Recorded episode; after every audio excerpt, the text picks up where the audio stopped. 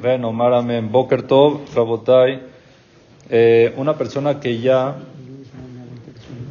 que estas palabras de Torah sean Leilun Ishmat de la señora Lela Bat Yemile, que hoy es su día de aniversario. Eh, una persona que ya escuchó, que ya rezó, ya dijo la tefila. Ahorita la Hazara no tiene que salir de Jehová. Cuando el Hazán dice Hazara, ¿por qué ya rezó? ¿Puede contestar amén a las verajot del Hazán? No puede, debe. Tiene una obligación de contestar amén porque está escuchando una veraja. Pero, ¿qué pasa si es que no sabe lo que el Hazán está diciendo? Por ejemplo, está en un knis grande y no escucha. No sabe dónde va el Hazán y escucha que todo el mundo dice amén. ¿Puede contestar amén si es que ya rezó? La respuesta es no. Cuando no escucha y ya salió de Jehová, no puede contestar amén. ¿Por qué? Porque no está oyendo. Al igual, una persona que ve a alguien que está diciendo una veraja y no sabe qué veraja está diciendo, no puede contestar amén si es que no sabe la veraja que está diciendo. Si lo ve con un vaso de agua, Exactamente.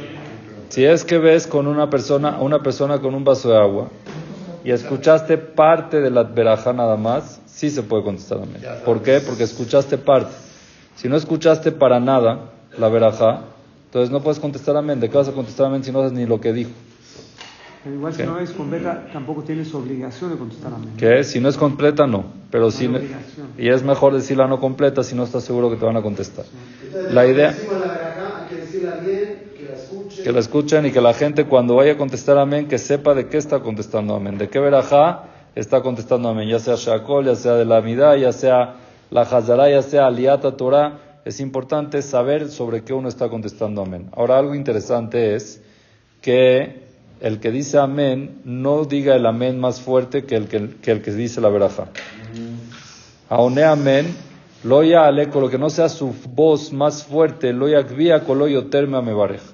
Que no diga amén más fuerte que el que está diciendo la veraja. Solamente en caso de que necesitas despertar al público porque están dormidos, porque no están contestando amén, y uno quiere contestar amén para que todos contesten, en ese caso sí se puede.